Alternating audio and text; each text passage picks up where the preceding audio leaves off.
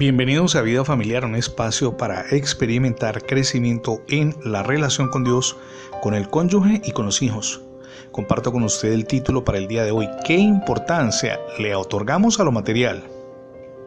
Cuando nos orientamos en acumular todo lo material, dejamos de disfrutar la provisión diaria de Dios para todas nuestras necesidades y la de nuestra familia. La Biblia llama a esta práctica avaricia.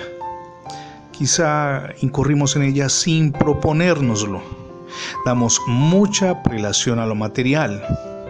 Si perdemos algo de lo que hemos adquirido, es como si el mundo se hundiera bajo nuestros pies.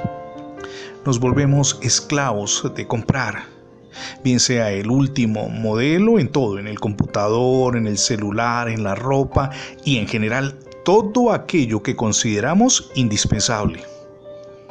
Mi amigo y mi amiga, es hora de hacer un alto en el camino, porque esa inclinación a enfocarnos en lo material lleva a que dejemos de lado la familia por todo lo que representa lo físico, es decir, lo que podemos adquirir.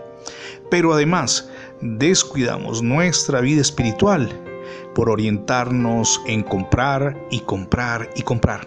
Permítame leer una enseñanza poderosa del Señor Jesús que leemos en Lucas capítulo 12, verso 15.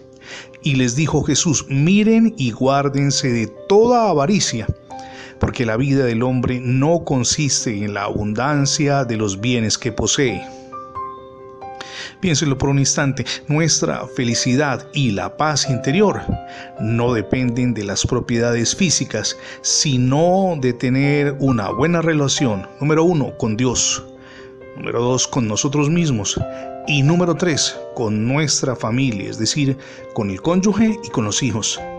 Y esas buenas relaciones en esos tres niveles no tienen precio, ni lo venden tampoco allí en la droguería de la esquina y mucho menos en el supermercado grande o en una plataforma grande eh, como superficie donde adquirir cosas. No, eso no lo venden ni siquiera por internet. La paz interior y la felicidad son el producto de una buena relación con Dios, se lo repito, consigo mismo y con su familia. Piénselo por un instante. Permita que Dios reine en su corazón. A propósito, ya recibió a Jesucristo en su vida como su único y suficiente Salvador. Hoy es el día para que lo haga. Permita que Jesús reine en su vida, pero también en su hogar. Es la mejor decisión que podemos tomar. Gracias por escuchar Vida Familiar en las transmisiones diarias de la radio, pero también en el formato de podcast. Recuerde que ingresando la etiqueta numeral Radio Vida Familiar en Internet tendrá acceso a múltiples plataformas donde tenemos alojados todos nuestros contenidos digitales. También le animamos para que se suscriba a nuestra página en internet. Es facebook.com diagonal Radio Vida Familiar.